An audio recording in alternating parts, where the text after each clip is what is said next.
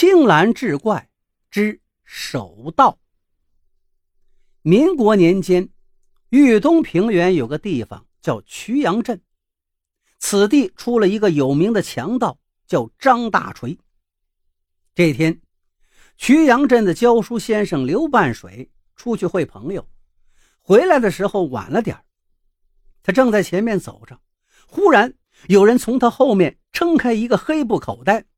一下子就把他的脑袋给套住了。刘半水吃惊不小，一边叫嚷着，一边打算用手把黑布口袋拽下来。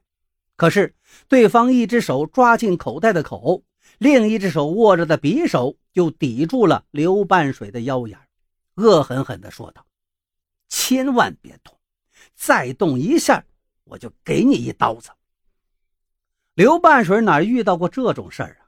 当时吓得不敢再动了，但对方并没有难为他，牵着他左转右转，最后来到了一座破房子前，停了下来，一把把他头上的黑布口袋摘下来。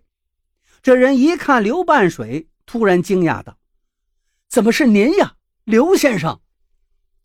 刘半水这才慢慢的睁开眼睛，一看呢，眼前站着这个人并不太认识。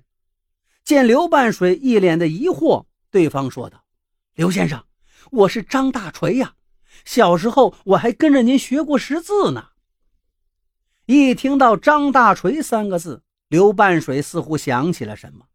早年间他确实教过这个学生。张大锤呲牙一笑，道：“刘先生，您别害怕。实不相瞒，我是接到别人给我的信儿，说是有个财主。”要从我这儿经过，让我做一票，我这才下的手。要是早知道是您呢，我肯定不会这么干的。您放心，我这就送您回家。刘半水一听，就打算转身离开，不料张大锤又说道：“刘先生，稍慢。”刘半水只好再站住。张大锤说：“刘先生，各行各业都有各自的规矩，我们这一行也有。”既然出手做了一票，不管是谁，都得留下点东西来，这叫道不走空。要是坏了规矩，可就不好了。说完，张大锤走到刘半水近前，上一眼下一眼打量了半天，然后一伸手把刘半水头上的帽子摘了下来。刘先生，我看您这顶帽子实在是有些破旧了，就留到我这儿吧。改天我给您送一顶新的去。可是几天之后，张大锤却听到一个消息：刘半水突然暴死，明天就是下葬的日子。这个消息让张大锤吃惊不小，心想：这才两天多的事儿啊，我欠刘先生那顶新帽子还没给送过去呢，人怎么说走就走了？考虑到自己对不住人。张大锤定下了一个冒险的计划，决定亲自前往刘府吊唁。当天晚上，张大锤带着一份祭礼，偷偷来到了刘家。等他一报出名字，刘家上下顿时一个个横眉怒目起来。张大锤一看，先把打算赠送给刘半水的那顶新帽子放到旁边，说道：“诸位，我是来给刘先生送新帽子。”当初我之所以要了刘先生那顶帽子，一是我不能坏了我们这一行的规矩，二是那顶帽子实在是破旧了，我想借机送给刘先生一顶新帽子。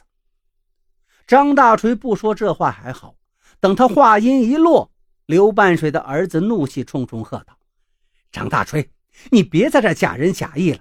要不是你抢了我爹的帽子，老头还不会被气死呢。”张大锤一听，疑惑不解：“啊，刘先生去世是因为我留下了他的帽子？”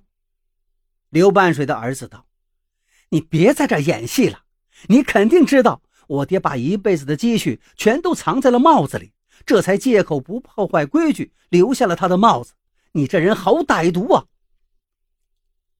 张大锤这才算听明白：“刘家兄弟，我才听懂了。”你一定误会我了，这其中一定是有人陷害我。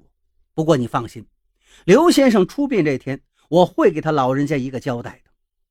说完，他跪下去，冲着刘半水的灵位磕了三个响头，然后起身，大步走出刘府，转眼就消失在夜幕之中。